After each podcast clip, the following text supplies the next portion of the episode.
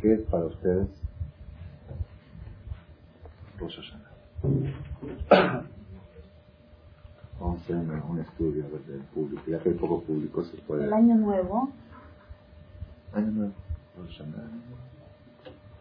Los Goim tienen año nuevo el primero de enero. Nosotros. Él empieza de un año este espiritual. Espiritual y de la Torah, o sea. Rosh Hashanah. Rosh Hashanah, la traducción literal es. Principio de año. Año nuevo. Pues tú, a ver, ¿quién dijo? Tú dijiste año nuevo, ¿ok? Año nuevo. Es un año. Tú dijiste espiritual.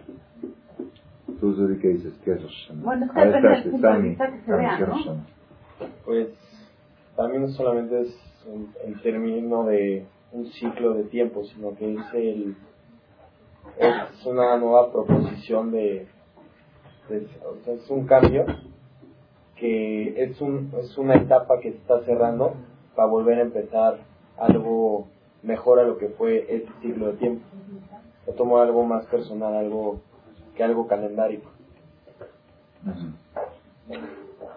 Quiere que prácticamente es como, según lo que dice aquí Sami, es como decir, bueno, empezamos de nuevo, un año mejor. Eh, podríamos, este,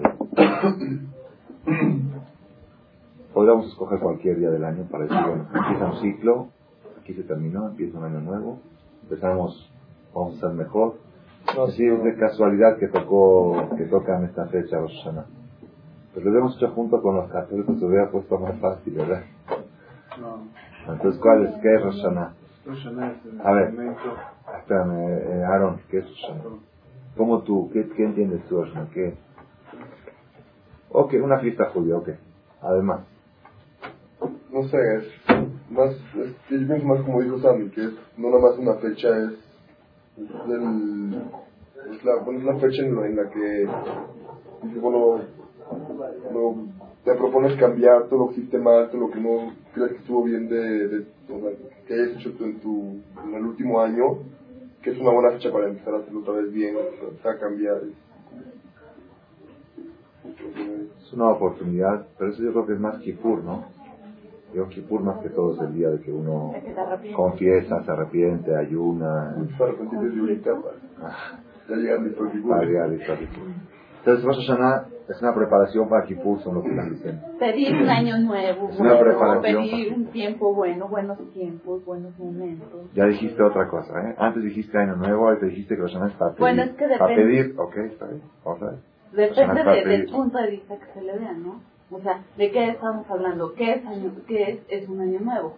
¿Qué, ¿Qué significa, bueno, para pedir cosas buenas? Se hacen los restos, se comen cosas dulces este, se, hace todo esto para pedir que tengamos un bueno, A ver, eh, Zuri, a ver, Mili, usted, señora Mili. Son días en que se deciden, o sea, que, Dios, eh, ¿cómo se puede? no sé, juzga a la persona. Ah, bravo. Juzga a la persona. Bravo, bravo. Roshaná es Yom Adin. Uno de los nombres de esta fiesta es Yom Adin día de juicio. Día de juicio. es uno de los, se puede decir que es el punto radical, el punto principal del día de Rosh ¿Ok? Rosh quiere decir principio de año, Rosh es una época, una oportunidad para reflexionar, todo lo que dijeron es todo correcto y verdad, pero el mero, el, ¿cómo se llama en la Torah la fiesta Rosh Hashanah? ¿Ustedes saben? La Biblia, vamos a agarrar la Biblia. ¿Cómo llama la Torah la Biblia? ¿Ah? No, no dice Yomadín. No dice, no dice, no dice Rosh tampoco. ¿Ah? Todas las fiestas la Torah dice Pesach, dice Bajodesh, Bajodesh Arishon, Bajamishas, Bajodesh Pesach Rashem. Sukkot dice Haga Sukkot. Shavuot dice Hag Shavuot Aselecha. Todas las fiestas, Yom Kippurim dice Yom Kippurim. Kippur es Yom Kippurim. Rosh ¿cómo lo llama la Torah la fiesta Rosh Hashanah? ¿no? No dice Yomadín. Dice, Ubajodesh Ashvi'i Be'echad Lajodesh, Yom Teruah. Yom Teruah. La única expresión que hay, como se llama es Yom Teruah. Yom Teruah. Día de Teruah. Teruá, ¿qué es teruá? Cuando se toca el shofar, cuando se toca el shofar, se tocan tres sonidos. Tequía primero, luego teruá y luego tequía. Tequía es el sonido liso. El sonido liso que se toca, tú, es tequía.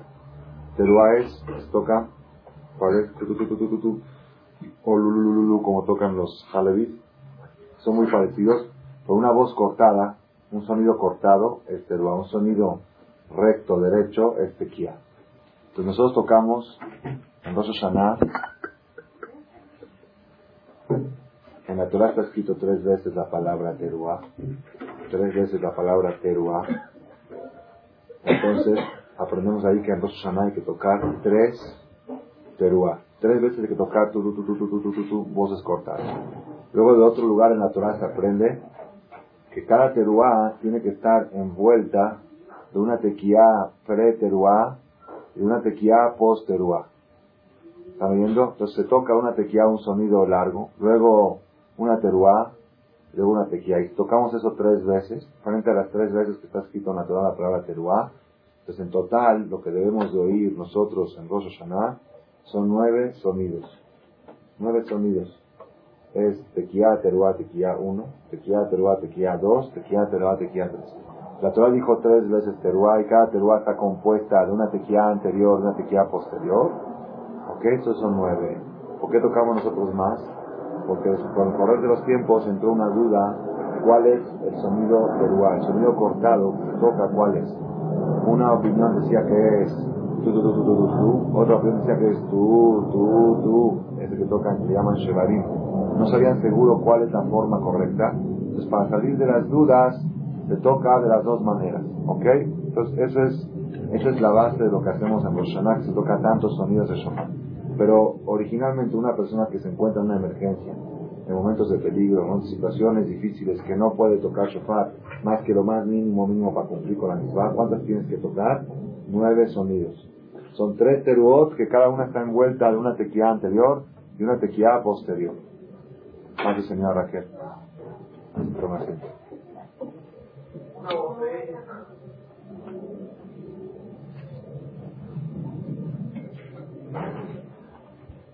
Entonces, volvemos a la idea,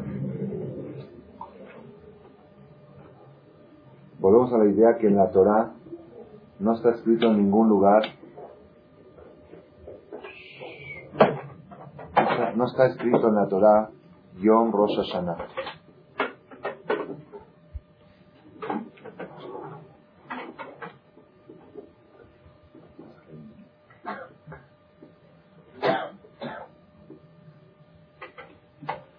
Torah no está escrito en ningún lugar Yom Rosh Hashanah. No, no aparece el concepto Rosh Hashanah en la Torah. No aparece el principio de año, ni fin de año, ni año nuevo. ¿Cómo llama la Torah esta fiesta? ¿Cómo la llama? Yom Teruah. En la Biblia es la única expresión que tiene el día de Rosh Hashanah. Yom Teruah. ¿Qué quiere decir la palabra Teruah? Dice, dice el Talmud que el Teruah es como el sonido de un llanto. Teruah, cuando un niño llora, hace una voz cortada. Cuando una persona canta, canta con una voz recta, derecha, está cantando. Cuando una persona está, por ejemplo, en Israel, cuando suena la sirena, cuando es sirena de alegría, se suena una, una sirena larga. El viernes a la tarde, en algunas ciudades en Israel, hace una sirena para anunciar que ya entró Shabbat. Si la han oído, los que estuvieron en Israel la han oído. Cerca de Tel Aviv se oye, en Jerusalén también se oye. Esta sirena es una sirena para arriba, uh, sirena de alegría. Cuando es sirena de alarma, de guerra, ¿cómo suena? Nadie la ha oído, ¿verdad? ¿Cómo suena? ¿Tú la has oído, Marcos? ¿En qué guerra de Kipur? ¿Sí, ¿Cómo suenan? No, esa es otra. Pero las que suenan de alarma, cuando hay peligro y alarma, suena uh, uh, uh, uh, uh, como suenan los bomberos, como suenan, como sirena de bomberos, es peligro. ¿Ok? Entonces, igualmente, teruá es una voz cortada. La voz que oímos nosotros, teruá, la voz cortada es una voz de sirena. ¿Ok? Eso es teruá. Entonces, cuando la Torah dice, según la Kabbalah, vamos a irnos un poquito más profundo. Según la Kabbalah, la palabra teruá, teruá viene, viene de, según la Kabbalah, la palabra teruá tiene una relación con lo que es justicia, con lo que es rigurosidad, con lo que es alarma. Cuando hay un peligro, es teruá. Eso es la según la Kabbalah. Les dice, dice Ramban Nachmanides, cuando la Torah dice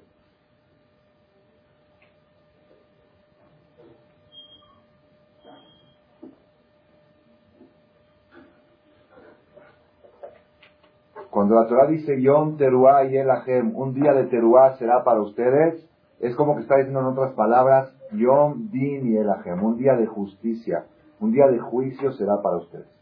Esta es la única expresión que tenemos en la Biblia sobre el día de Rosh Hashanah. Quiere decir que la esencia de Rosh Hashanah prácticamente es año nuevo, todo, todo funciona muy bien, pero prácticamente es día de juicio. Yom Din, como dijo aquí la señora Mili. Aunque no contradice todo lo que dijeron los demás, Ahorita vamos a ver, vamos a ver por qué no contradice. Entonces, Yom Teruah, Yom Teruah quiere decir un día de juicio, un día de alarma, un día de sirena. Yom Teruah y el ajeno. Y así dice Maimónides. Maimónides dice lo siguiente.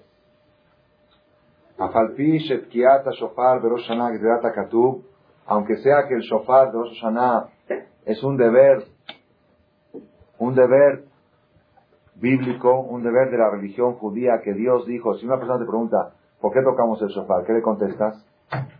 Leí un artículo en una, revista de, una, se una joven muy ignorante que escribe, una revista judía, que la reparte en las casas, que en ella dice los motivos de las supersticiones judías. Entonces dice, ¿por qué se trenzan las jalot? ¿Por qué las jalot hacen trenzadas? Va a minarlo a Leno, que le caiga tierra a la boca del que dice esas cosas. ¿Por qué las jalot de Shabbat son trenzadas? Porque en Europa es una costumbre de Europa que le sacrificaban el pan a la diosa trenza, algo así. A una diosa le sacrificaban un pan en forma de trenza y por eso quedó la costumbre judía de hacer jalot trenzadas en Shabbat. Afra de tierra para su boca.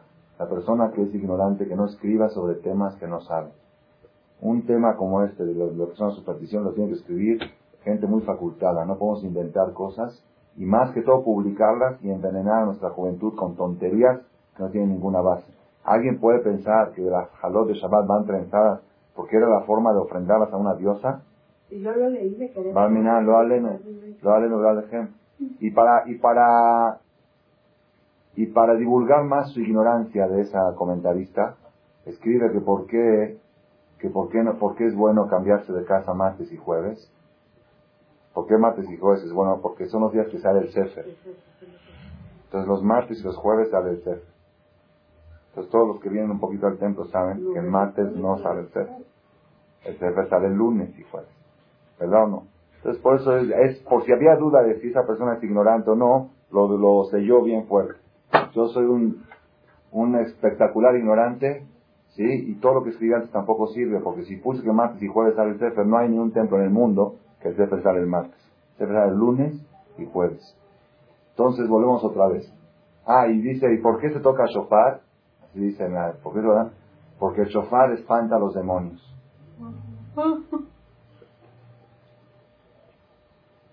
Ok. Yo creo que la espanta a ella, el shofar. Por eso puso que espanta a los demonios. el shofar se espanta. Maimónides dice así, cuando nosotros vamos a oír el shofar en Rosh Hashanah. Y alguien te pregunta, ¿por qué motivo estamos oyendo el shofar? Respuesta, ¿por qué? Porque Dios, Hashem, la Torah, por medio de la Torah nos dijo que el día de Rosh Hashanah se debe de oír shofar. Punto. ¿Ya? Si tú vas con el doctor y le dices, tengo catarro, tengo... te receta pembritín. Vas a la farmacia, dices, por favor me da pembritín. ¿Para qué quiere, ¿Por qué quiere pembritín? No, lo que pasa es que la penicilina, yo no le voy a dar ni una conferencia, ¿sabe por qué? Porque el doctor me recetó penicilina. Bueno, pues usted sabe cómo funciona la penicilina, usted sabe a dónde le va a ir y qué partes del cuerpo le va a afectar y qué... ¿Sabe que yo no soy doctor?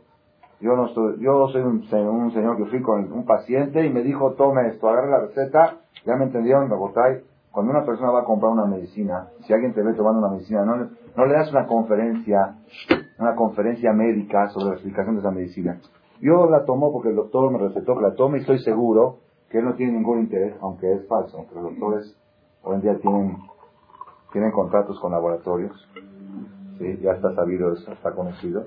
Ok, eso puede ser, aquí, aquí tenemos un futuro doctor que lo comprueba, si es cierto que existen ese tipo de, ese tipo de tratos eh, comerciales, pero nunca creo que un doctor Barminan vaya a recetar una medicina mala para ganar dinero. Quizá en vez de escoger esta, escogió la otra, que las dos son buenas porque tiene un trato con el laboratorio. Ok, eso puede suceder aquí en la tierra, pero el doctor más grande del mundo, que es Dios, no tiene ningún interés. Y si él te dijo toca shofar, es porque él sabe que este día es bueno para tu salud, para tu bien, para tu, para, tu bienestar, te conviene shofar. Entonces yo toco shofar, ¿por qué? Porque Dios dijo que toque shofar. Termino. Pero, pero, hay veces cuando a un niño le dan una medicina, no la quiere tomar. No la quiere tomar. Oye, eso te va a curar. No, es que me sabe feo. Entonces, ¿qué le hacen al niño para que tome la medicina? Ah, pues. Le ponen azúcar. Ah. A la medicina le ponen azúcar. Y cuando el niño le dicen, oye, ¿qué estás comiendo? Te dice un dulce. ¿Verdad o no? El niño cree que está comiendo un dulce. ¿Para qué sirve el azúcar? El azúcar sirve para qué? Para engañar al niño y para que la pase que cuando le pase por la garganta no le sepa tan amarga. ¿Ok? Es todo. ¿Y eso a quién se lo tenemos que dar? A un niño que no siente la importancia de tomar la medicina porque el doctor la recetó, si no le siente nada más lo que me sabe rico, lo que me sabe feo, le ponen un jarabe con dulce para que lo pase, para que lo pueda pasar más fácil. Igualmente nosotros cuando buscamos motivos, cuando buscamos explicaciones a los misbot de la Torah, ¿por qué los buscamos? No porque vamos a hacerlo por el motivo, sino hay veces por nuestra falta de, porque no, no tenemos la mente muy bien desarrollada, necesitamos algo que le dé sabor a las mitzvot. Entonces por eso le buscamos un motivo a las cosas. ¿Ya me entendiste cómo está? Entonces no es que hacemos por el motivo. Por ejemplo, hoy en día hay explicaciones que el kosher es bueno para, es bueno, es bueno para la salud, no es bueno comer carne de puerco. No es bueno, explican. Entonces, uno que diga, bueno, yo ahorita a partir de hoy ya dejo de comer carne de puerco porque es malo para la salud. ¿Ya me entendieron? No es así. Yo como, no como carne de puerco porque Dios, el doctor, me recetó que no coma esa carne. Ah, pero hay veces que Diestra dice, no, pero está buena, está sabrosa. Digo, no, pero me hace daño también. Entonces con eso engaño a Diestra y sigo adelante. Pero el motivo principal no es ese. Dice Maimónides, igualmente pasa con el shofar. El shofar es una orden divina, pero tiene un, sabor, tiene algo que nos puede dar una explicación qué es el shofar. ¿Cuál es? Oru Yeshenim despiértense los que están dormidos de sus sueños. Venir Damim, los que están más adormecidos, Hakitzu mitadnematchem. Vejipsu emasechem, busquen en sus acciones, Vejezu bichubá, retornen en Teshuvah, Vejichlu borahem, y recuerden al Creador. Entonces el shofar, el shofar, ¿qué es el shofar? Shofar es una sirena. Una sirena. ¿Sirena de qué? ¿Sirena de alegría o sirena de alarma? ¿Qué dicen ustedes? ¿De alegría o de alarma? ¿Ah? Alarma. Oh. Muy bien, muy bien. ¿Por qué las dos? El sonido que tocamos tú, el sonido de alegría, alegría, felicidad. El sonido, tú, tú, tú, tú, tú, tú, ese sonido es alarma. Uh, hay un incendio, hay peligro, alarma. Pues decídete, o una u otra. ¿Es un día de alarma o es un día de alegría? Ese es el punto, es el punto que tenemos que exponer. El Zohar Akadosh dice que aquellas personas que llegan en Rosh Hashanah y le dicen a Dios, Dios, dame vida, dame salud, dame tranquilidad, dame felicidad, dame dinero, dame esto, dame lo otro. En arameo, dame se dice hab. Hab. En arameo hab quiere decir dame. En hebreo es ten. En arameo se dice hab. Dice el Zohar, el Zohar está escrito en arameo. Aquellas personas que vienen en Roshan dicen hab, hab, hab, hab, son igual que aquellos perros que dicen wow, wow, wow, wow, wow. Así dice el, el Zohar. Vienen a pedir y a pedir, dame, dame, dame, dame. Y de veras, el que entiende un poco los restos, a veces uno mismo se fastidia. Hasta le da una pena. Estoy pidiendo, dame esto y dame lo otro, dame lo otro dame vida, ten shalom, ten haim, ten salud, kotvenu lehaim, zohenu lehaim, merejafet bahaim. Uno dice, ya sabes qué, me da pena. Tanto pedir, ¿no te da pena? Si diario, imagínate, si tú vas diario con, con este, un tío tuyo, que te quiere mucho, ok, tío, dame 100 pesos, tío, dame, préstame tu coche, tío, préstame tu esto, ¿sabes qué?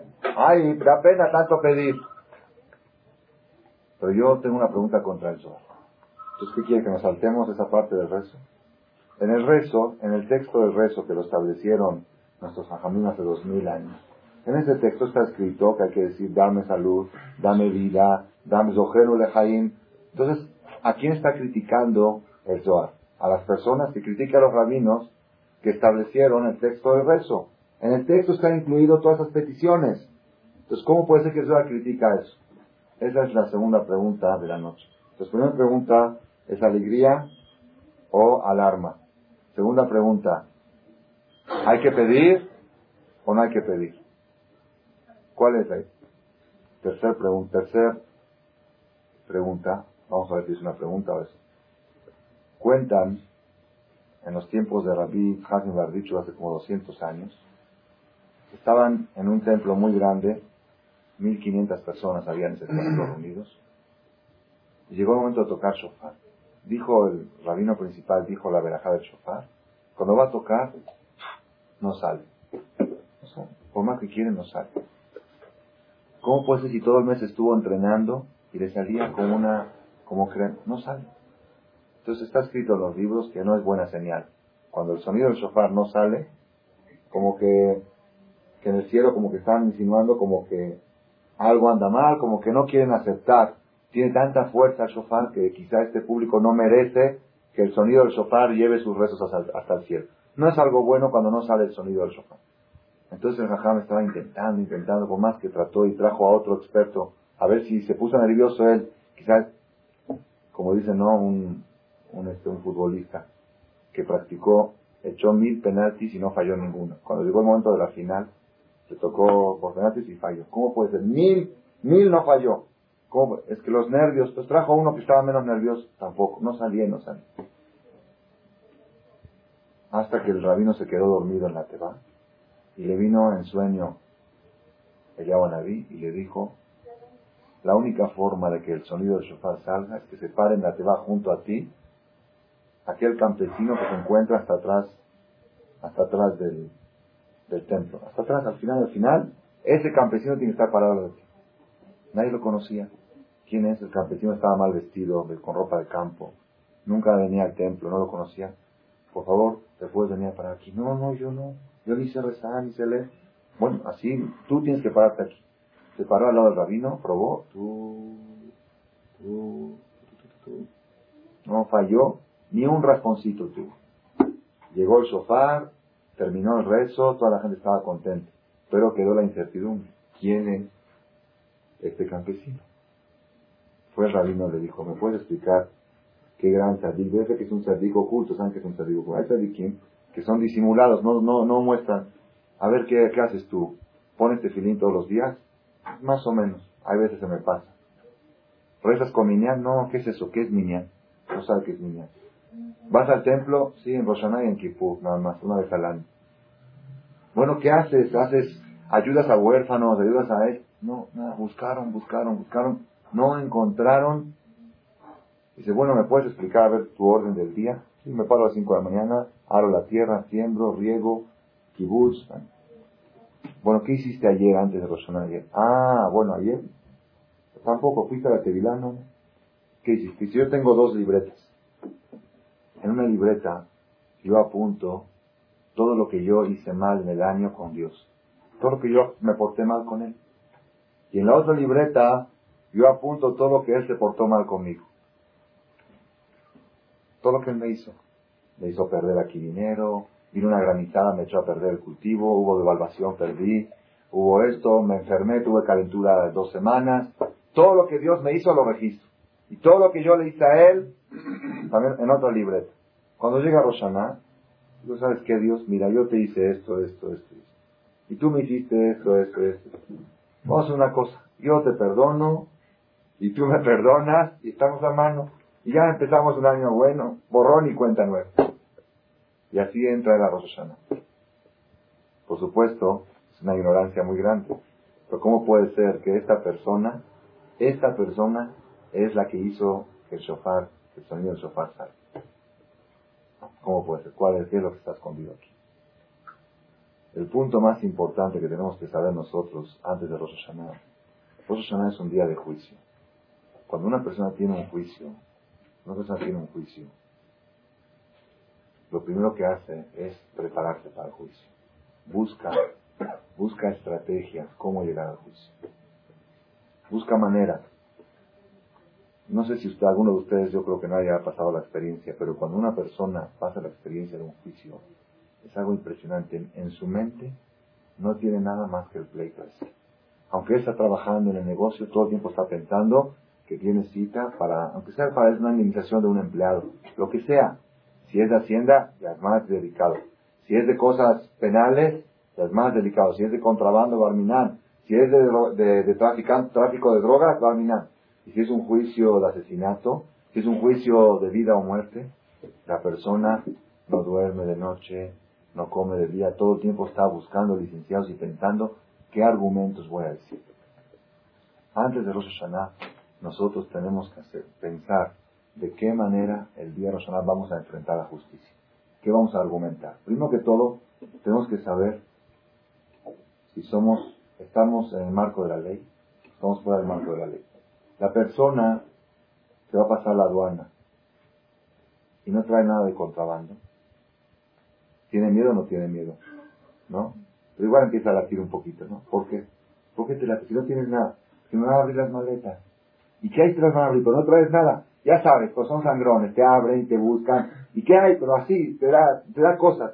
El hecho de que te abren tu expediente te pone a preocupar. Así, sientes algo en el corazón, aunque sabes que no tiene nada. Y aparte te puede tocar el SIGA. En México tocas el botón, sale el verde y sigues. Pero te puede tocar el rojo y no tienes nada. Si sabes que traes algunos aparatos electrónicos que quizá, quizá hay que declarar y tú no los quieres declarar, aunque no estás seguro, ya empiezas a temblar un poco más. Si traes algo que seguro es contrabando, ahí sí, ya estás temblando. Si traes dominando aleno, lo aleno drogas, y aquí sabes, te pones todo blanco antes de celebrar uno, porque sabes que cárcel. Entonces, una persona que llega a Rosh Hashanah y sabe que en sus maletas todo el año no dijo ninguna mentira, todo el año no ofendió a nadie, todo el año nunca le faltó el respeto a nadie, todo el año atendió bien a su marido. Todo el año no, no, le, no ofendió a su mujer.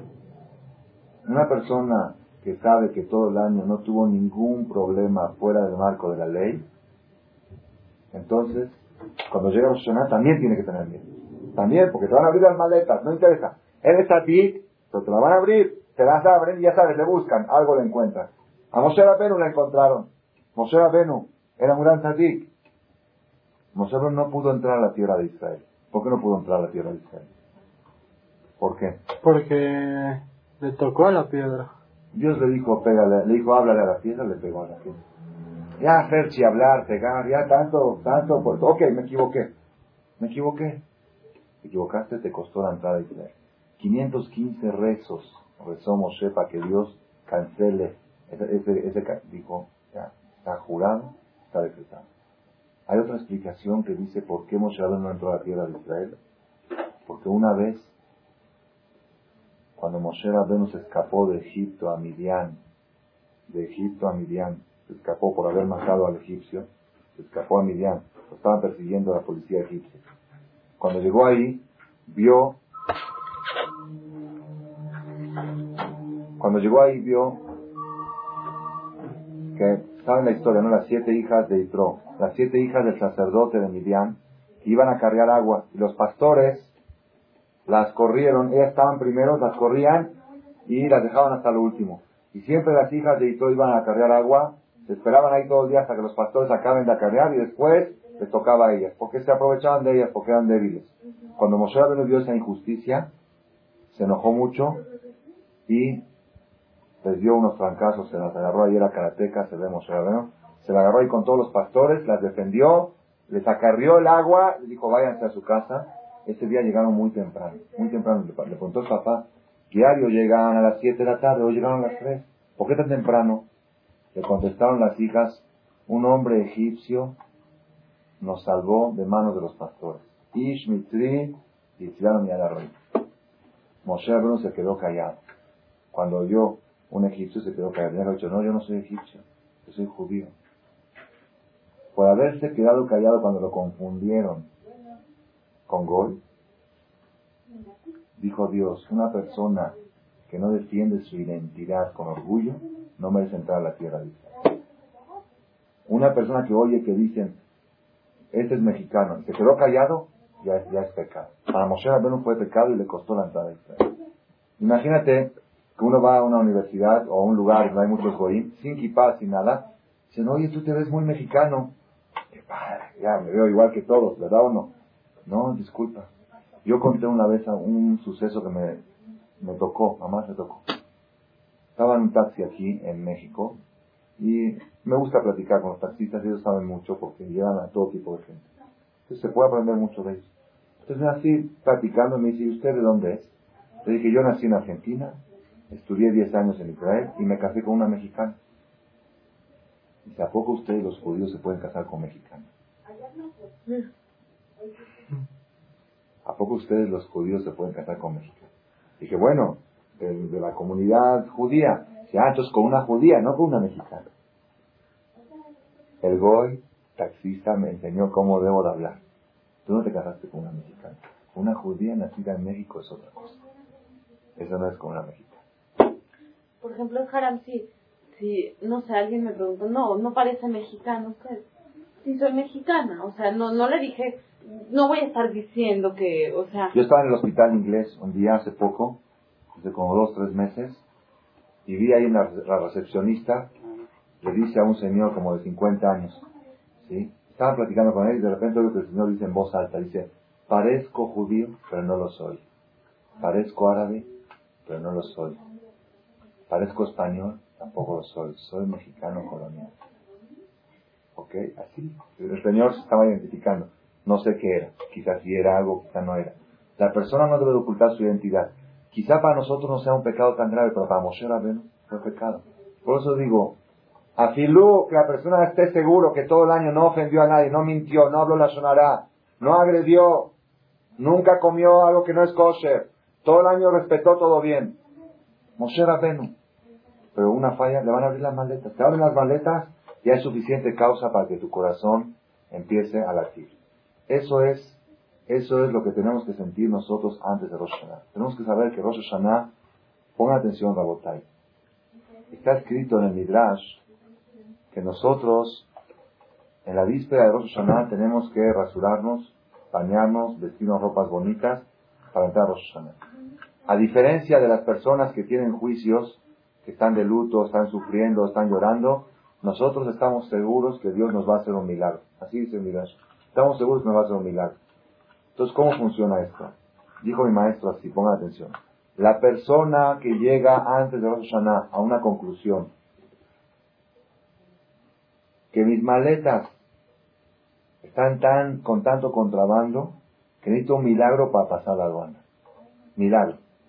Están tan llenas de contrabando que es casi imposible que no las vean. Porque no es que traigo entre la ropa, no entre la ropa, sino así traigo droga, droga, droga, grabadoras, videocaseteras, está todo totalmente lleno de, contrabando.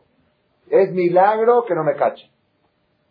Si la persona llega a la conclusión que necesita de un milagro, entonces puede estar seguro que Dios se lo va a hacer. Pero la persona que dice, ¿qué tengo? No tengo nada. No traigo nada. No traigo nada. Yo conté, no sé si lo oyeron en, cuál de las conferencias, a mí me tocó una vez en Argentina pasar aduana. Y uno de los aduaneros quiso que le dé mordida. Entonces me adelantó antes que yo llegue al muestrario, se me adelantó. Me dijo, ¿le ayudo a cargar las maletas? Y se trae algo, trae algo para que lo ayude a pasar. Dije, no, no traigo nada. Y yo, de veras por inocencia, yo venía de Israel a Argentina, vía Nueva York. Me mandó una lista cómprame tres bates para tus hermanas, cómprame sábanas, cómprame esto. En Estados Unidos estaba todo más barato y mejor calidad. Compra, yo traía dos maletas llenas de cosas nuevas. Y yo dije, no traigo ni electrónica, ni drogas, nada. Entonces, ¿qué voy a declarar? Que no tengo nada para declarar. Ah, no tiene nada, abra las maletas. Pero las maletas, calzón por calzón checaron y registraron. 800 dólares tenía que pagar yo la aduana. Según lo que estaba estimado, lo que yo estaba trayendo de ropa nueva. Todo, digo, ¿cómo esto no es contrabando? Todo lo que es nuevo hay que declarar. Y cuando veían una sábana que no tenía, la olían a ver si era nueva, si tenía almidón o si era ya lo recién, o si era lavada una sábana usada. A tal grado. Le dije, bueno, le doy los 20 dólares que me pidió. Dice, no, no, no. Antes, eso era antes. Antes con 20 dólares lo hacías. Ahorita pagas 800 dólares. Entonces, ¿qué quiere decir? Si la persona, eso es aquí abajo, arriba cómo funciona. Si la persona llega a Rosh preocupado por lo que trae en sus maletas, ya puede dejar de despreocuparse. Ya puede estar feliz y festejar y disfrutar. Si la persona llega a Rosh Hashanah muy confiado, demasiado confiado, tiene que empezar a preocuparse. Si estás preocupado, despreocúpate. Si estás despreocupado, tienes de qué preocupar. ¿Ya entendieron cómo funciona el sistema? Por eso en Rosh Hashanah nosotros tocamos el shofar, dos sistemas. Tenemos el sistema primero que es el, del medio, Yom Teruah, que es, alarma. Pero entre la alarma estamos envueltos de qué? Alegría por un lado y alegría por otro. ¿Por qué? Está escrito que todo el año va según el principio de año. Dice el Zohar, el que duerme, el que duerme en Rosh Hashanah, se duerme su suerte. Que no es bueno dormir en el día de Rosh. En la noche sí. En la noche, ¿por qué? Porque la noche fue dada para dormir. Pero el que se duerme en el día de Rosh Hashanah, es mala suerte. ¿Por qué? Es como decir, ya empezó el año dormido. Empezó dormido, va a estar todo el año dormido. Su negocio dormido, su matrimonio dormido, su casa dormida, sus, su, su, su escuela dormida, su carrera en la universidad dormida. Todo va a estar, todo el año va a estar medio dormido. Pero si uno está con vigor y despierto en Rosh todo el año va a estar con vigor. Por eso mucha gente acostumbra a no dormir en el día de Rosh Hashanah. Nada. Entonces, ¿qué hacen? Se paran antes que amanezca. Porque si tú te paras a las 8 de la mañana, ya dormiste dos horas de día. Porque el día amanece a las 5 de la mañana. Entonces, si dormiste después de las 5, 5 y media de la mañana, hay gente que se cuida de no, de no dormir nada durante el día. Hay otros que dicen que no. De día se refiere después de que ya te despertas. Si tú te paras a las 11 de la mañana, todavía se considera noche para ti. Ok, pero mucha gente se cuida Aún los que rezan a las ocho y media en el knis normal, los separan desde las cinco y cinco y media de la mañana, se ponen a leer Teilim o alicar. El chiste es no estar dormido. Entonces, quiere decir, aquí vemos que tiene mucha importancia la actitud de la persona. El primer día del año tiene influencia en todo el año. Por eso está escrito en los libros que es muy grave estar triste el día de Rosh Hashanah. Por cualquier motivo. Por cualquier motivo. Haz de cuenta, no por, no por mis pecados, uno dice, no por, por nada. Tristeza es peligrosa en Rosh Hashanah. ¿Por qué? Todo el año es malo estar triste. ¿Verdad o no? ¿No es malo todo el año estar triste? Todo el año la Torah prohíbe al Yudí estar triste todo el año. Pero en Rosh Hashanah es mucho más grave. ¿Por qué? Porque así como el que se duerme en Rosh Hashanah se le duerme su suerte, el que se entristece en Rosh Hashanah, se le entristece su suerte Por eso en Rosh Hashanah traemos manzana, miel, Hacemos todo tipo de cosas que representan dulzura, representan alegría, representan tranquilidad. Sabotai es muy, si es grave, si es grave, está escrito, está escrito en el Zohar que toda persona que se enoja, toda persona que hace cas, no es tristeza, tristeza es otra cosa. Triste sin enojarse, uno puede estar triste así, triste. Pero toda persona que se enoja en Rosh, que se no, no en que se enoja todo el año, dice el Zohar, que en el momento que se enoja se le quita su alma, se le va su alma. Por eso está escrito que prohibido verle los ojos a una persona encolerizada. Una persona que está enojado, tienes que taparte los ojos, no tienes que verlo. ¿Por qué? Porque se le quitó su alma y es casi, casi como una bestia en ese momento. Como dicen, se le apoderó el demonio. Hay una señora que dijo, una señora que dijo, mi marido es oro, mi marido es oro. Nada más cuando se enoja puede matar a alguien. Pero él es oro. ¿Verdad o no? Sabotai tenemos que saber que no es así. Es muy, muy delicado el enojo todo el año. Pero la persona que cae en enojo en Rosh Hashanah está haciendo doble problema. ¿Por qué? Uno es el pecado de enojarse y otro es que está provocando que todo el año sea un año valminando de enojos y de corajes. Miren qué días importantes que tenemos nosotros y ustedes fíjense, fíjense, está comprobado, el que tiene un poquito de experiencia, los jóvenes todavía, pero los que ya vivimos 30, 40, la gente que ya pasaron, sabemos que el era más grande en estos días, ¿cuál es? El enojo. Y por cualquier tontería, que por la suegra, que por el suegro, que por la nuera, que porque no llegó la carne, que porque sí llegó, que una señora me dijo que estaba muy, muy enojada y hizo muchos corajes porque no le llegó la carne. Le dije, ¿qué es mejor? ¿Rosh sin carne o carne sin Rosh Hashanah? ¿Por qué no se puede ver a la persona enojada? ¿Qué pasa? Dicen que se le apodera un demonio en el momento que se enoja.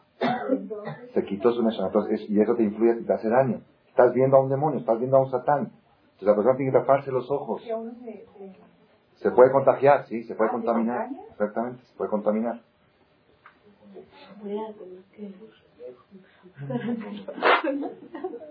A yo les voy a decir en síntesis. Les voy a decir en síntesis. Si ustedes quieren saber qué debemos hacer nosotros en Rosh tú piensa cómo quieres que sea todo el año y así pasa Rosh. Como pases Rosh ese va a ser el espejo de todo el año. Ese va a ser el proyector de todo el año. ¿Quieres que sea todo el año tranquilo? Pasa Rosh Hashanah tranquilo. ¿Quieres que, ¿Quieres que sea dormido? Pásalo dormido. ¿Quieres que sea despierto, vigoroso? Pásalo despierto y vigoroso. Ese es un punto muy, muy importante que tenemos que saber cuando llegamos a estos días. ¿Cuál es más importante?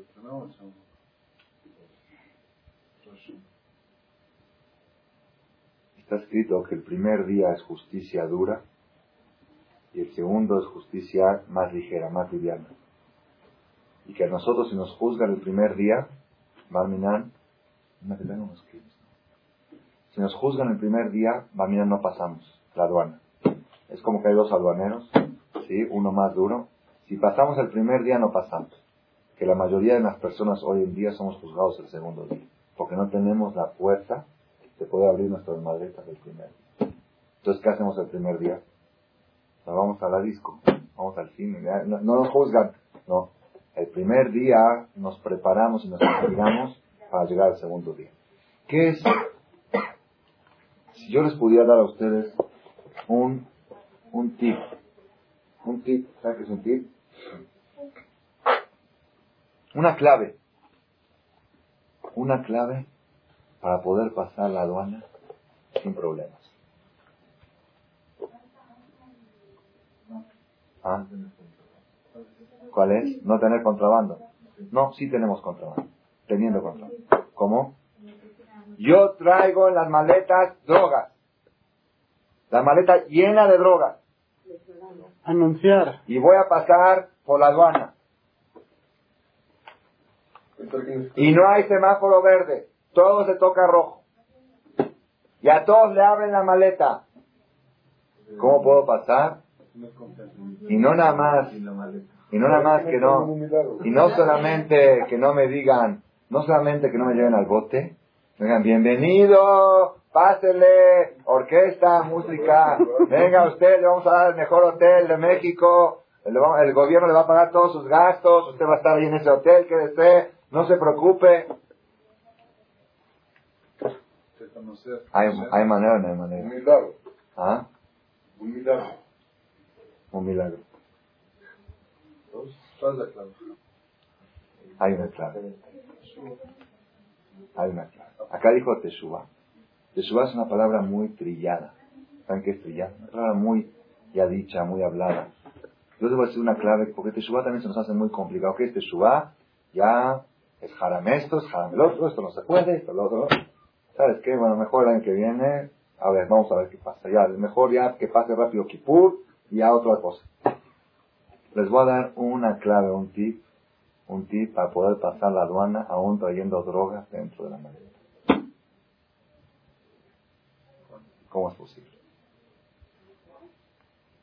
Pongan atención, Rabotai. Pongan atención. Nosotros decimos en Rosh Hashanah, Zohenu lehaim, recuérdanos para la vida. Kotvenu Sefer Haim, escríbenos en el libro de la vida. Imagínense que yo vaya con uno de ustedes. Oye, Zuri, fírmame este cheque, fírmame un cheque, dame otro cheque, un cheque de cinco mil, un cheque de diez mil. Oye, espérate, ¿qué onda? Nos hablamos a, a Dios le decimos en forma casi de orden. No le decimos, por favor, Dios, escríbenos. No. Cosvenu, escribe. Firma un cheque, por favor, Dios. No te pido nada más, un año más de vida, lana, salud, felicidad, este, pasarla bien y tener hijos, hijos sanos, que todo esté bien, año tranquilo, año de paz, año dulce. No te pido mucho, nada más por favor llena esos cheques. Oye, ¿qué? ¿Qué pasó? Pongan atención, y pongan atención a esto. Dijo Rab Galinsky, un rabino que viene a visitarnos aquí a México cada año, en las fechas de antes de Roshaná. Dice que, un, que una vez fue a pedirse de acá a un señor. Estaba diciendo, por favor, para la yeshiva, dame un cheque, dame... Insistiendo, insistiendo, insistiendo, hasta que al final algo aceptó, dijo, lo voy a pensar. De repente ve que llega otro señor. Dice, por favor, fírmame este cheque de 10, millones de pesos. Fírmalo. Se lo firmó al momento. Dice, yo no entiendo, tengo aquí dos horas suplicándote que me hagas un cheque de 100 pesos. Me dijiste que lo vas a pensar. Me dijo, fírmame de 10, de 10 millones y lo firmaste. ¿Qué pasó? Es que es mi socio. Mi socio y es encargado de las finanzas. Ya viene a firmarle. Mi socio para el negocio, para invertir. Como es para el negocio, no lo pienso. Están oyendo la botella y pongan atención. Pongan atención, es muy, muy importante esto. Una persona se fue a Los Ángeles, a vivir a Los Ángeles por 3, 4,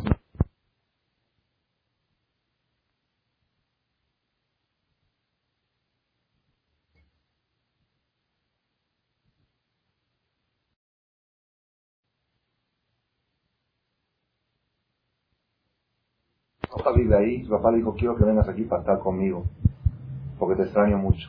Se fue allá, de repente se dio cuenta que los gastos son muy grandes, el hotel cuesta muy caro, la comida cuesta muy cara, no hay dinero que alcance y todo es en dólares. Y gastaba y gastaba y gastaba. Y por otro lado no se podía regresar a México porque tenía que estar con su papá. Y por otro lado estaba gastando mucho dinero. No sabía qué hacer. Y abrir un negocio ahí, no podía abrir un negocio, no tenía, no sabía, no conocía. Entonces fue con un amigo, le dijo, ¿qué hago? Dijo, mira, tú tienes buenos, buenas relaciones, buenos contactos. Si tú logras que te pongan a trabajar en la Embajada de México, aquí en Los Ángeles, la Embajada de México, algo, un trabajo consular, ya no tienes ningún problema, porque todos los gastos corren por cuenta de quién? De la embajada. De la embajada, así es la ley. Si ya eres consulado, ya tu, tu renta, tu coche, tu chofer, el mismo coche, el mismo chofer, la misma comida que comías antes, el mismo hotel, todo lo mismo. Una sola diferencia. Antes corría por tu cuenta, ahorita corre por cuenta de la embajada. ¿Cuál es la diferencia que hicieron embajador? ¿Tienes contactos? Sí, yo conozco amigos. Se convocó con los amigos, hicieron movidas hasta que lo le dieron un título. Tú eres cónsul, tú eres embajador. Vas a trabajar para la embajada de México. ¿Ok? A partir de hoy, sigue el mismo hotel, el mismo coche, el mismo chofer. Nada más ya corre por cuenta de otros. Pongan atención, Rabotay, qué profundo que está esto.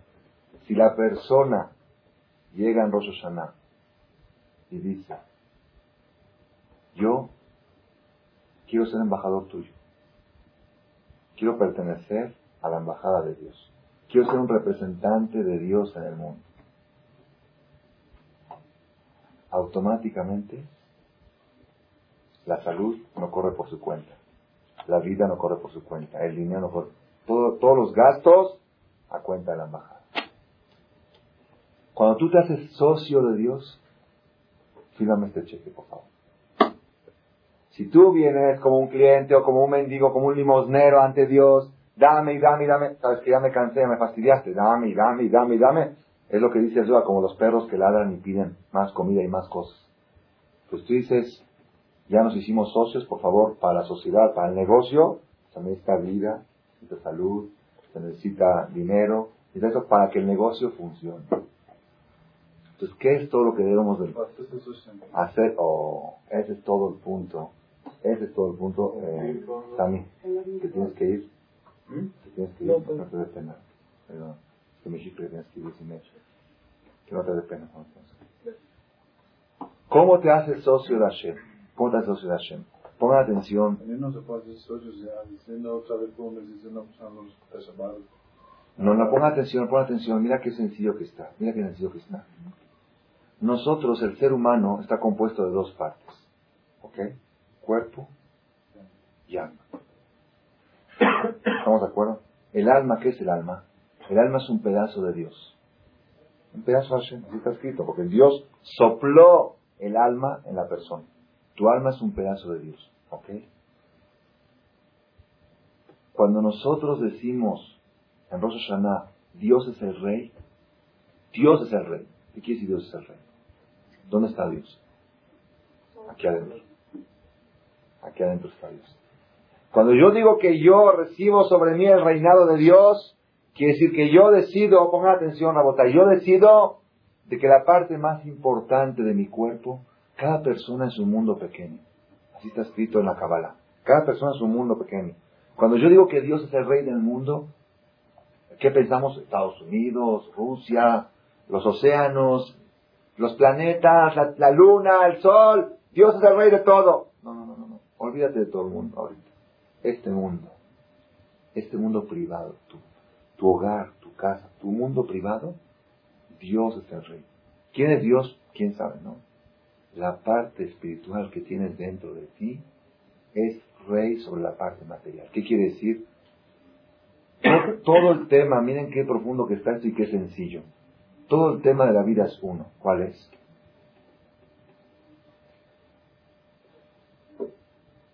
Todas las personas, nadie puede decir yo soy muy material. Si soy material, si soy material, soy un animal. Nadie puede decir soy espiritual, soy espiritual, soy un ángel. ¿Qué es ser humano? Un ser humano que es muy espiritual es un ángel. Un ser humano que es muy material es un animal, no es un ser humano. ¿Qué es un ser humano? Las dos cosas. Entonces, ¿qué es lo que separa entre un ser humano perfecto a un ser humano imperfecto? Pongan atención, ¿qué es lo que divide? Un ser humano imperfecto, el intelecto sirve al estómago, es el sirviente del estómago. Uso toda mi inteligencia para ver cómo puedo disfrutar más materialmente. Un ser humano perfecto, uso todo mi cuerpo y todo mi estómago para que mi inteligencia pueda funcionar mejor. Porque mente sana en cuerpo sano. Para que una mente pueda ser sana, tiene que tener un cuerpo sano. Pues yo me dedico a desarrollar la salud física para tener salud mental. La otra mentalidad, ¿cuál es? Tienes que tener un buen título, tienes que ser muy inteligente, tienes que ser muy capaz. ¿Para qué? Para saber hacer buenos billetes y comprar buenas comidas y tomar buenas bebidas y pasarla bien físicamente. Entonces, ¿cuál es todo el sistema de la vida? Todo el sistema de la vida es quienes, pongan atención, los libros de Kabbalah explican así, toda la vida es una lucha entre el mal y el bien. El mal y el bien. El mundo está dividido entre el mal, en pocas palabras, entre el mal y el bien. Cuando llega Rosh Hashanah, tú tienes que votar. ¿Por qué partido votas? ¿Por qué partido? ¿A, cuál le vas? ¿Al PRI o al PAN? Vamos a suponer que el PRI es el bien, suponiendo, y el PAN es el mal. ¿Okay? Una vez al año hay elecciones. Tú tienes que decidir a quién le vas, al bien o al mal. Ahora, ¿por qué nosotros decimos Shema Israel Hashem lo que no Hashem Dios es uno? Porque hubo equivocaciones de religiones que decían que Dios es bueno y el bueno no puede hacer el mal. ¿Verdad o no? Entonces, ¿quién creó la maldad? ¿Dios creó la maldad? ¿Dios la creó? Sí, entonces Dios no es bueno. Algo bueno, de algo bueno no puede salir algo mal. Ah, muy bien. ¿Cómo te llamas tú? Alex. ¿Alex qué? Pues ya, se ve que tú eres muy estudiado, muy preparado. Majón, ponga atención. ¿Por qué podían llegar, por qué se pudo llegar en ciertas religiones a creer que existen dos, dos poderes en el mundo? Porque dicen Dios es el símbolo de la bondad. La bondad no puede generar algo malo. Entonces, ¿cómo puede existir la maldad si Dios creó todo a fuerzas? Tiene que haber una fuerza independiente de Dios que ha creado la maldad. Y eso es lo que da lugar a entender que, van que son dos. Nosotros decimos Hashem lo que no Hashem dice Hashem Dios creó la bondad y creó la maldad para qué? Para perfeccionar a la bondad. Para que la bondad tenga más perfección. Cuando hay lucha entre la bondad y la maldad, tú la superas, luego es una perfección mayor. ¿Verdad o no? Por eso siempre declaramos Hashem Dios es uno. No vayas a creer que porque existe la maldad es algo independiente de Dios. También la maldad Dios la creó ¿Para qué la creó? Para dar servicio a, al bien. Entonces, ¿qué sucede? Pongan atención. Pongan atención. Si llegamos a este punto, no existe la maldad. No existe. No existe en el mundo algo malo. Si la maldad da servicio a la bondad, es perfecto. Es la perfección. Es lo máximo de la bondad. Si la maldad se quiere apoderar de la bondad, si la bondad sirve a la maldad, ahí es cuando es maldad. Si yo te hago una pregunta, ¿la electricidad es buena o es mala? Depende cómo le ¿Qué dices? Oh, la electricidad es buenísima. Ah, es buena, toca el cable. ¿No dijiste que era muy bueno? Sí, pues se carbonizó, tocó el cable y se carbonizó. ¿Cómo? ¿Algo bueno puede hacer algo malo? Si tú sabes darle el uso correcto a la electricidad, es buenísimo. Si le das el uso incorrecto, se hizo malo. Quiere decir que en realidad no puede existir la maldad. No puede existir, existe el mal empleo de la bondad. El mal empleo de las cosas buenas. El cuerpo, lo material, ¿es bueno o es malo? Es bueno. Depende cómo lo Si el cuerpo está destinado a desarrollar el intelecto y el espíritu, el cuerpo es buenísimo. Si el cuerpo está, está destinado para qué? Para que el alma y todo el intelecto se dedique a desarrollar el cuerpo, entonces se transformó en algo malo. Eso es el egoísmo. ¿Qué es el egoísmo? El egoísmo viene del cuerpo y el altruismo viene del alma. Pongan atención, ¿hay aquí matrimonios casados? ¿Casados o novios? Novios, ok. Pongan atención, Rabotay, es muy importante que los novios oigan, y los futuros novios, y los ya casados oigan esto. El hombre y la mujer son una sola alma, así dice el Zohar. Un alma que se partió en dos. Había un alma, antes venía de un alma, Dios la partió en dos. A uno lo mandó en forma de masculino y otro en forma de femenino. Cuando se vuelven a casar, cuando se casan, se juntan el matrimonio bajo un hogar, se transforman otra vez en un solo alma. Un solo alma. ¿Ok? ¿Qué quiere decir Shalom Bay? ¿Qué quiere decir que hay paz en un matrimonio? ¿Qué quiere decir? Uno me dijo, paz en un matrimonio es que no se pelean.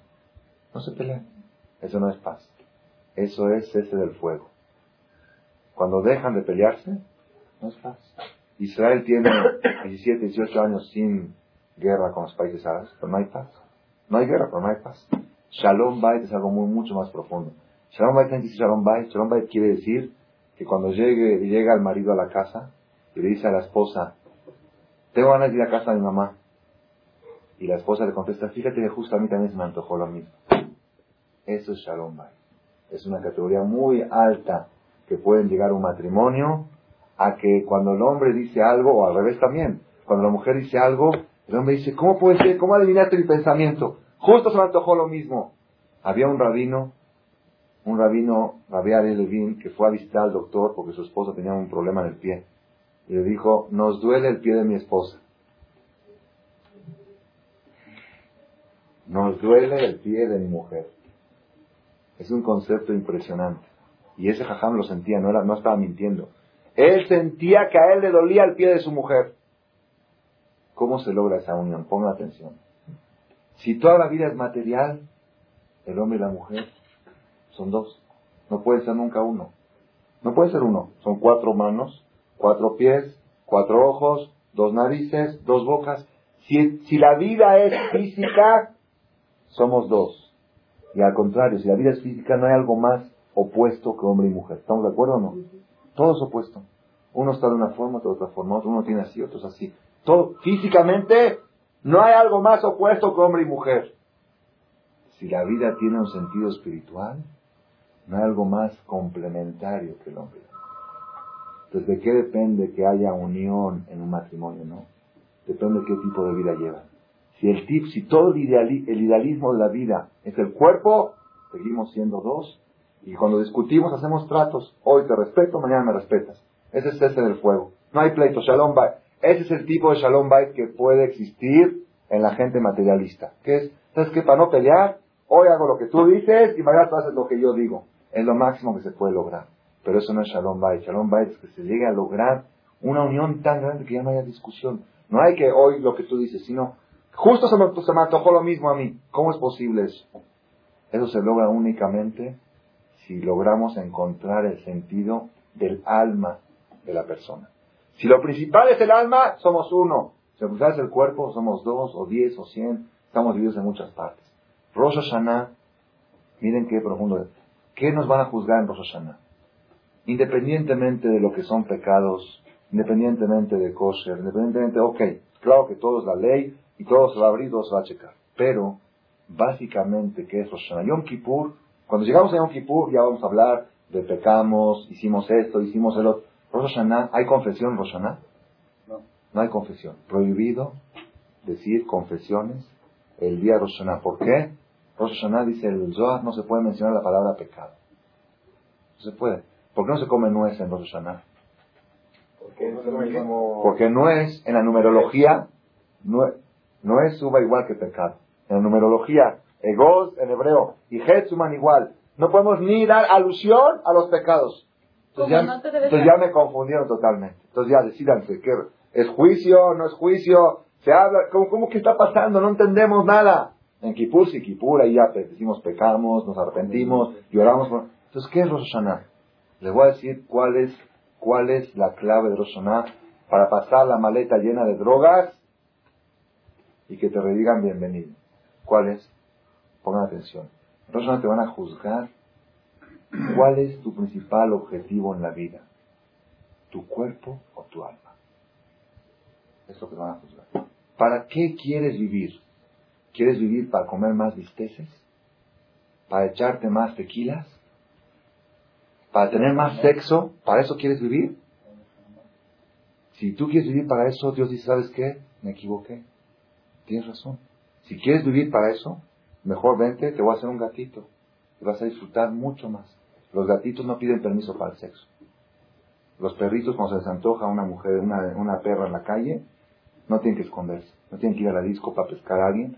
Ahí la pescan y no se esfuerzan y no tienen corajes y no hay que esta no me volteó la cara, no me volteó la cara, me quiere, no me quiere, no tiene que formar matrimonio. Ahí se juntan. Nunca vieron, yo vi con mis ojos, yo vi una gatita metiéndose a la alberca en Cuernavaca y, y se echó a la reposera a tomar sol. Yo lo vi con mis ojos, no estoy contando cuentos.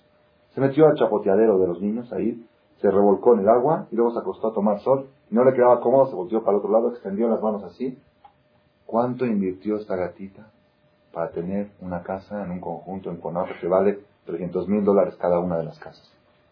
Na- no hizo coraje. Ah, pero vino el portero y la corrió, se fue al conjunto de al lado. Rabotay, que tenemos que saber una cosa muy importante. Es todo lo que nos van a checar en Rosh Hashanah. En Kippur es otra cosa. Kippur ya ahí checan más detalles, pecados. Rosh Hashanah no checan pecados. ¿Qué checan? Checan cuál es tu idealismo en la vida. ¿Quién es el rey para ti? ¿Dios es el rey? ¿O el cuerpo es el rey? ¿Quién es Dios? Tu alma. Tu alma, cuando nosotros decimos Hashem Melech, Dios es rey, no tenemos que pensar allá, hay que pensar aquí. Dios, ¿quién es Dios? La parte espiritual que tengo dentro de mí es el rey. Y la parte material que tengo es el sirviente, es el esclavo. Entonces, ¿qué sucede? Ahora vamos al ejemplo de las, de las drogas. Si yo llego con una maleta llena de drogas, ¿ok? Y cuando estoy por pasar la aduana, traigo una carta que estas drogas están destinadas para usarse para medicina, para laboratorios médicos, eh, y una carta firmada por el ministro del Exterior y todo, una constancia. Pásele orquesta, pase al hotel, al mejor hotel. La misma droga que me hubiera llevado a la cárcel, me llevó al mejor hotel, a la mejor bienvenida. Dios no quiere, pongan atención, Dios no quiere ángeles, ángeles los tiene ahí arriba. Si Dios quisiera que fuéramos ángeles, nos hubiera dejado de arriba como ángeles. Dios no quiere animales, animales nos hubiera hecho gatitos. Dios no quiere gente que le gusta comer y beber, eh, ahí están los animales. Entonces, ¿qué es lo que quiere? Dios quiere esa combinación de qué? De que el alma es el rey y el cuerpo se somete al alma. El cuerpo le dice al alma, estoy a tus órdenes. Y lamentablemente, ¿qué sucede con las personas? Al revés.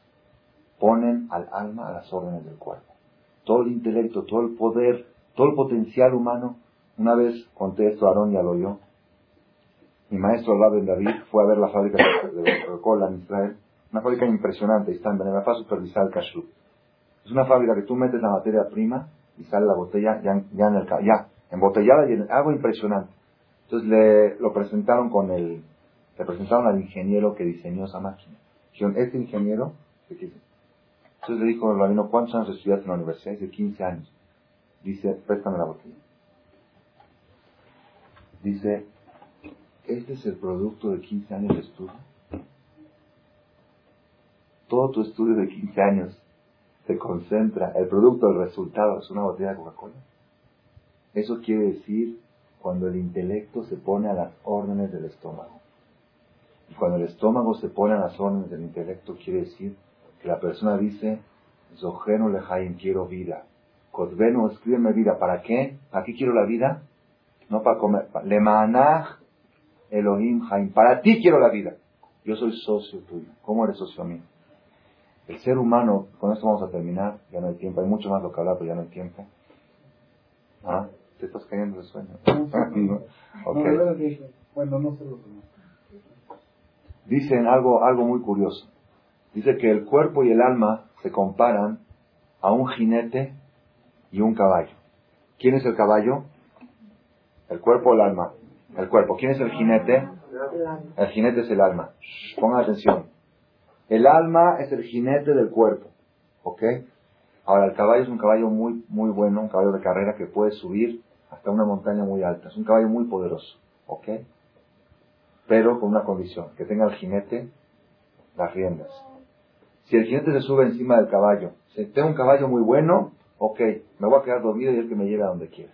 Me dijeron que este caballo es buenísimo. Si te subes a una montaña con un caballo y sueltas las riendas, ¿qué es lo más probable? ¿Que a dónde te lleve? Al precipicio. Pero me dijeron que el caballo era buenísimo. Claro que es buenísimo. Es muy bueno. Si tú tienes las riendas, los ángeles nos envidian a nosotros. ¿Por qué? Porque los ángeles no pueden subir. No pueden subir de categoría. No tienen el caballo que nosotros tenemos. No tienen el cuerpo para llegar a las alturas que podemos llegar con el cuerpo. Pero nosotros envidiamos a los ángeles. ¿Por qué? Porque los ángeles no tienen los problemas que tienen aquellos que sueltan las riendas, que tienen el peligro de caer a un precipicio. Cuando una persona dice que el caballo me lleve a donde él quiera, es igual como aquellas personas que dicen, yo hago lo que me nace. ¿Qué quise lo hago lo que me nace? ¿Qué quise hago lo que me nace? ¿A quién le nace? A tu caballo. Así es, a tu parte física, lo que me nace. Si tú sueltas las riendas y dices que el caballo me lleve para donde él quiera, cuando me nazca hacer el bien lo voy a hacer. Cuando me nazca comer cosas lo voy a comer. Cuando me nazca ayudar al prójimo lo voy a ayudar. Lo más probable es que acabes en un precipicio. Pues tú dices, no, ven caballo, tienes que ir para acá, te tiene que hacer esto. Ah, ok. Al final con ese caballo vas a llegar hasta la cima. Rabotai, en Rosh es tan fácil pasar bien Rosh tan fácil, nada más con un cambio de concepto. No hay que cambiar nada, nada más el concepto. ¿Quién es el patrón y quién es el empleado? Es todo, todo el asunto. Todo el asunto que te van a juzgar en Rosh Hashanah es quién es el dueño y quién es el Ijir. ¿No puede pedir buena salud? No pidas nada, Rosh Lo demás viene solito. Si tú ya eres embajador de Dios, si tú eres representante del alma en este mundo, lo demás ya viene solito. Ya está incluido. Viene en el paquete. ¿Cómo hay un ¿Cómo es el este? Los, los BTP se llama. Que todo incluido. Ah, Viaje todo, pagado. al pedir buena salud estás pidiendo por el cuerpo y no, tú no pides buena salud, tú no pides buena salud. Tú le pides a Dios, no, tú le pides a Dios, yo quiero poder servirte a ti, quiero poder desarrollar mi alma. Nada más que un alma en un cuerpo enfermo no funciona. Un alma, si el cuerpo muere, el alma no puede trabajar, y así hizo ángel, ya no es cuerpo, estamos ya no es ser humano. Tú le pides a Dios, tú le pides a Dios una sola cosa, una sola cosa. Dijo mi maestro, dijo mi maestro Rab Hades, si llega a venir el Yahweh Naví, el Yahweh Naví, baja aquí y dice, este, ¿cómo te llamas tú? Eh, ¿Cómo era tu nombre? Sonia. Dice, Sonia, el Yahweh Naví, ¿sabes qué es el Yahweh Naví? El ángel más cercano a Dios. Me dijo Dios, me pidas todo lo que quieras. Lo que quieras.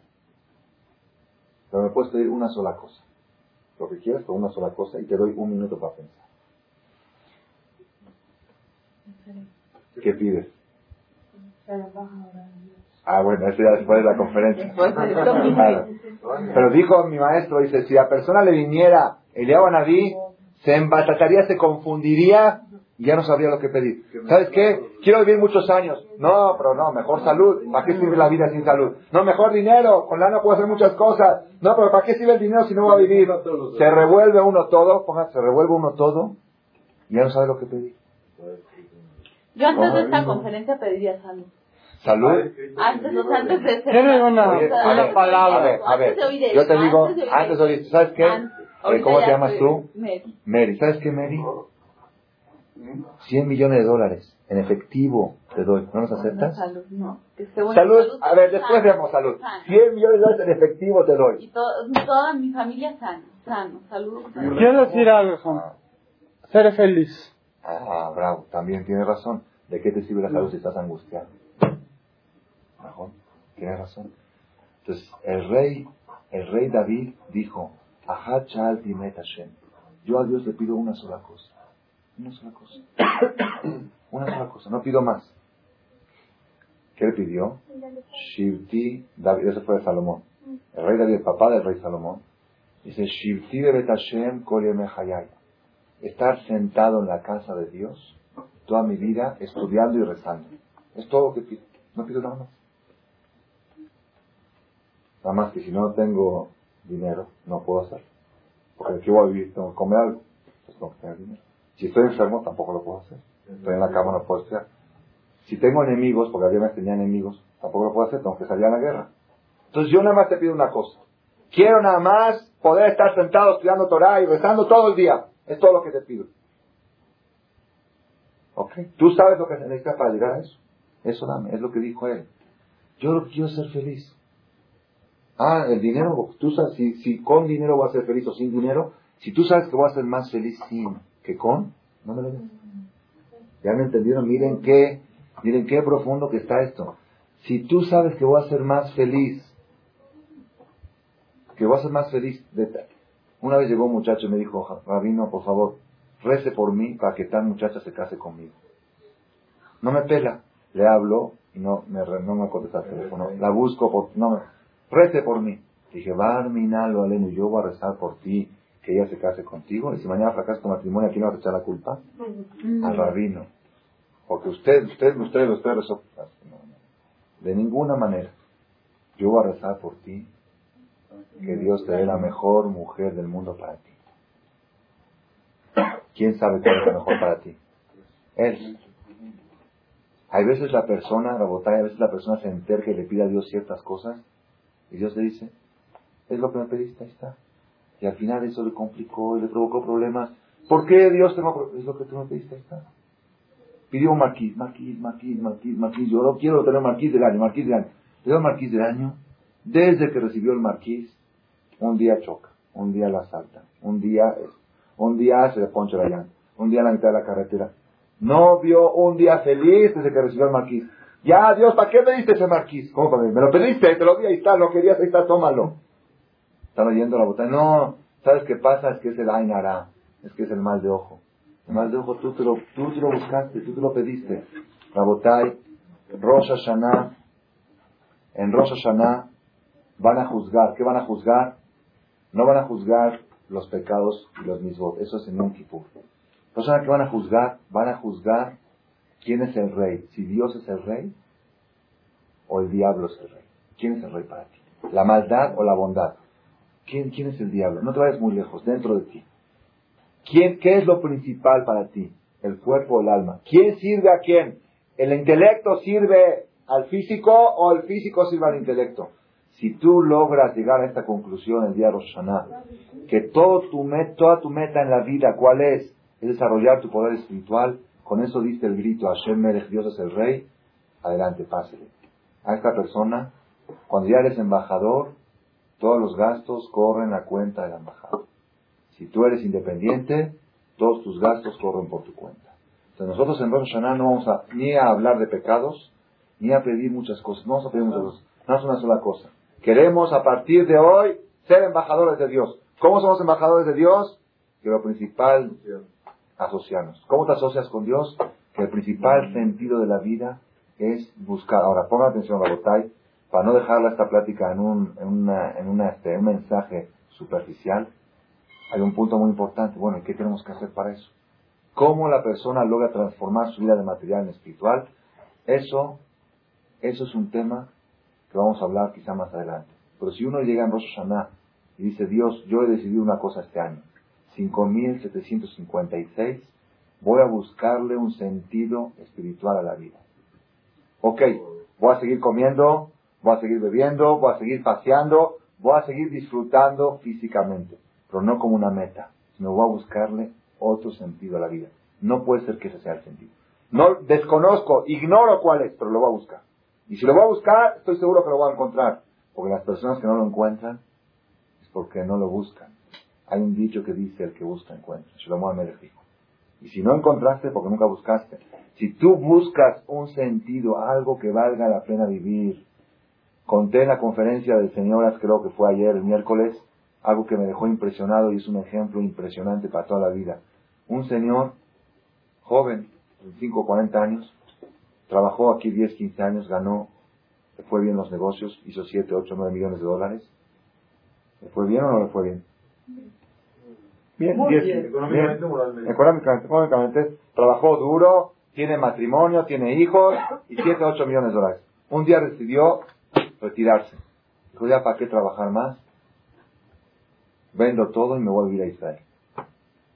Empezó a vender sus propiedades, tenía, tenía propiedades, propiedades acá, allá en Acapulco, tenía en el aeropuerto unas locales, los vendió, fue vendiendo y vendiendo y vendiendo hasta que vendió su propio negocio y le faltaba nada más vender su casa. Su casa aquí en Tecamachalco valía más de un millón de dólares. Vendo la casa y me voy. El día viernes entregó las llaves del negocio. Ya vendió todo y entregó las llaves del último negocio que el que él trabajaba. no sé si era fábrica o tienda, lo que era, entregó las llaves. El día martes en la noche llegó aquí desesperado. Dice, Rabino, estoy desesperado. ¿Cuál es tu problema? Dice, ya vendí el negocio, ya vendí todo. Me falta vender la casa. ¿Qué hago de mientras? ¿Qué hago todo el día? ¿Qué hago? Me vuelvo loco, ¿qué hago? En la mañana me paraba, iba a la oficina, regresaba. ¿Qué hago todo el día? Le dije, te puedo hacer una pregunta. ¿Para qué trabajaste 15 años? Para hacer dinero. ¿Para qué, para qué quisiste hacer dinero? Para vivir pues vive. Si tú trabajaste para vivir, ahora tienes una oportunidad, vive. Dice, no, yo me di cuenta que yo no trabajé para vivir. Yo viví para trabajar. Y entré en un círculo que ya no sabía. Si la persona llega, ponga atención a esto, si la persona puede llegar un minuto en la vida a decir, ¿qué hago con este minuto? Quiere decir que no tiene sentido su vida. Que él entró en una carrera, en un círculo, que no sabe si trabaja para comer o come para trabajar, duerme para dormir. Entonces entró en un círculo y si de repente, ¿qué pasa con, si a mí me preguntan, si a mí me pregunta Dios, pídeme lo que quieras, menos larga vida. No quieres menos larga vida. La vida va a servir los años que están destinados. ¿Qué le pediría? Aparte lo de embajada, físicamente, que me quite el sueño. Que me quite el sueño. ¿Por qué? El sueño es el 30% de la vida. El 3% de la vida se va en la cama.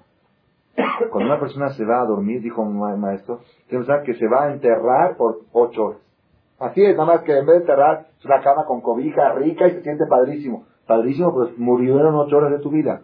Esas ocho, Napoleón Bonaparte dormía cuatro horas por jornada. Cuatro horas. ¿Por qué cuatro horas? Porque si tú eres un, puedes dormir más. De cuando duermo no soy Napoleón. Yo quiero ser más horas Napoleón.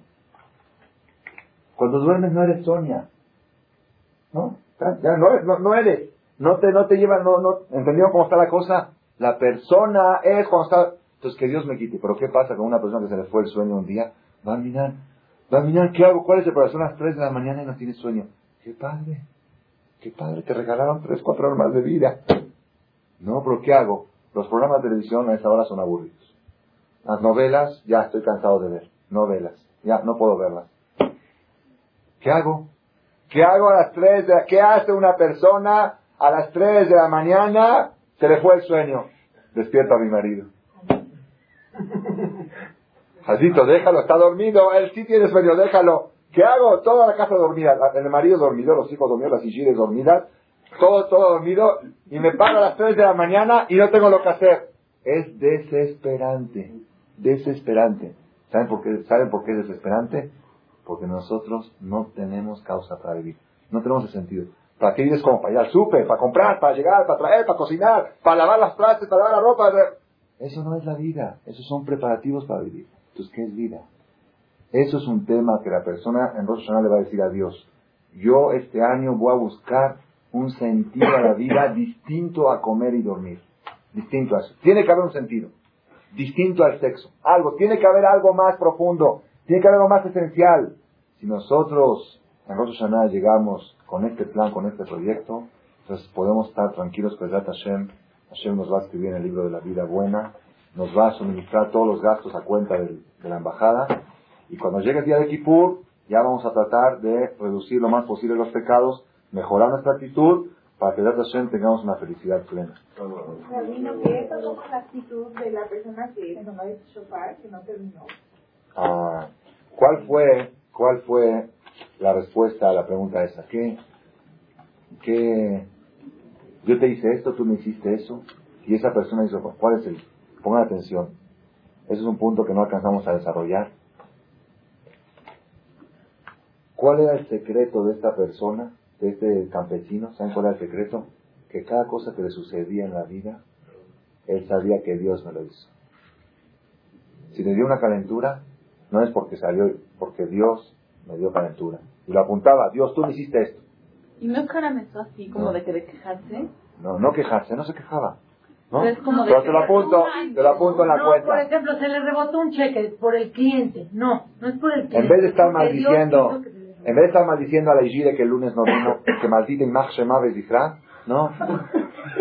No, así la mitad, ah, tú no sabes, ustedes son solteras, todavía no saben, pero las mujeres casadas, el lunes Barminalo Alenu, ¿cuál es su rezo el día lunes? ¿Cuál es lunes? Barminalo Alenu, no vaya a ser que lo Alenu que vaya, y si no llega, Imach Shema.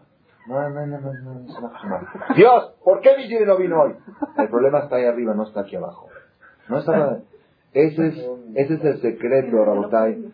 Es el secreto, el secreto de este campesino, aunque no actuó bien, el campesino no actuó bien por ignorancia, por inocencia, no actuó bien. Pero ¿cuál era el punto positivo que tenía?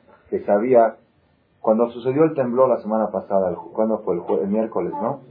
El miércoles pasado, ah, jueves pasado, cuando sucedió el temblor el jueves pasado, ¿sí? ¿Por qué tembló? Porque la, no, porque la tierra se acomodó, es un acomodo de la tierra. La tierra, mi tierra estaba incómoda.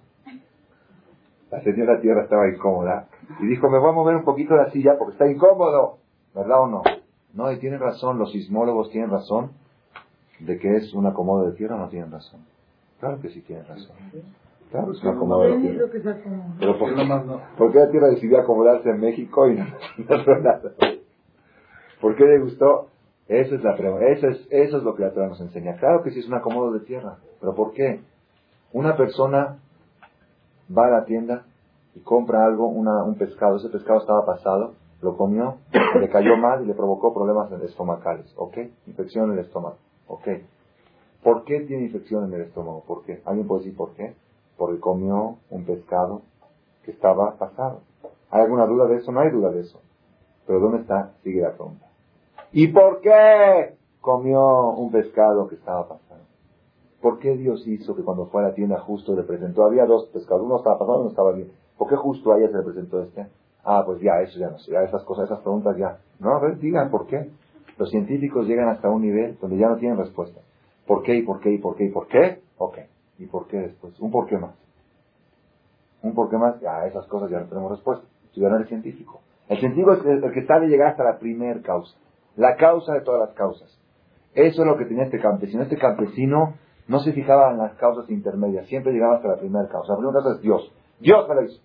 ¿Por qué? No sé. Pero yo tengo una cuenta que yo le debo a él, y él tiene una cuenta que él me debe a mí, nos ponemos de acuerdo, estamos a mano. El punto es ese, Rabotay.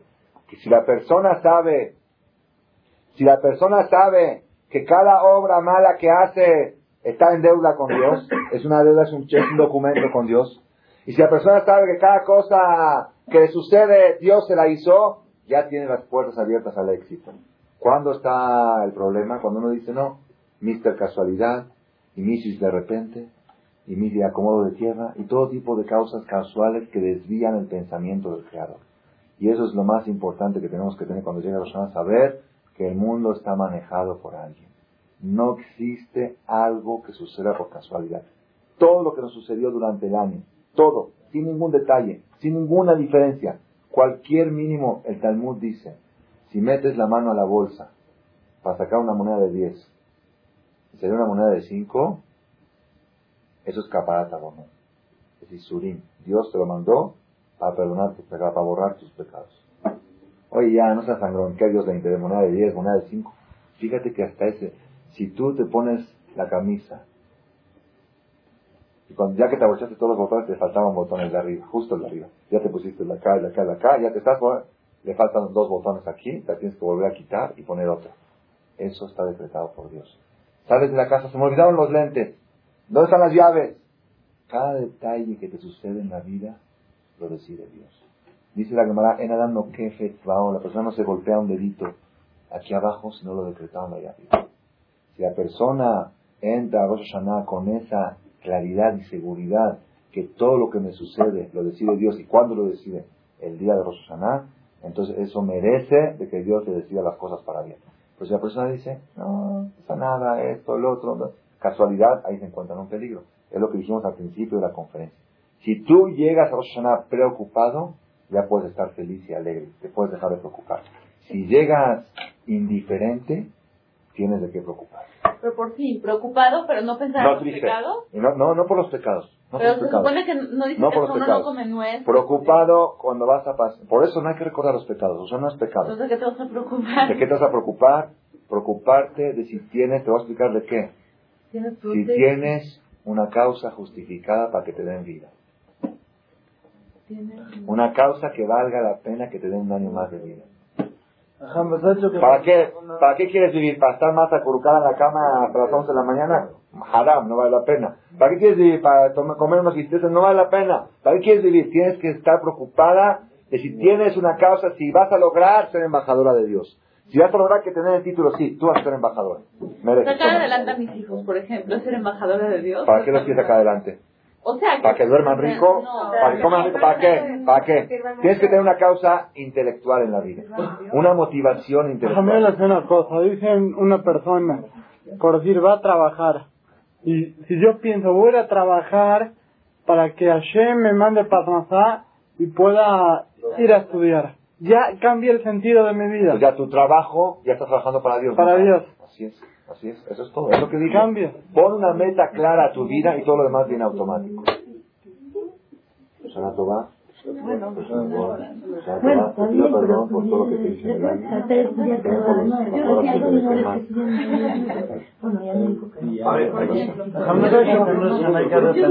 El jueves próximo, ocho y media. Shana Tova. Shana Tova. Cuando estábamos tocando,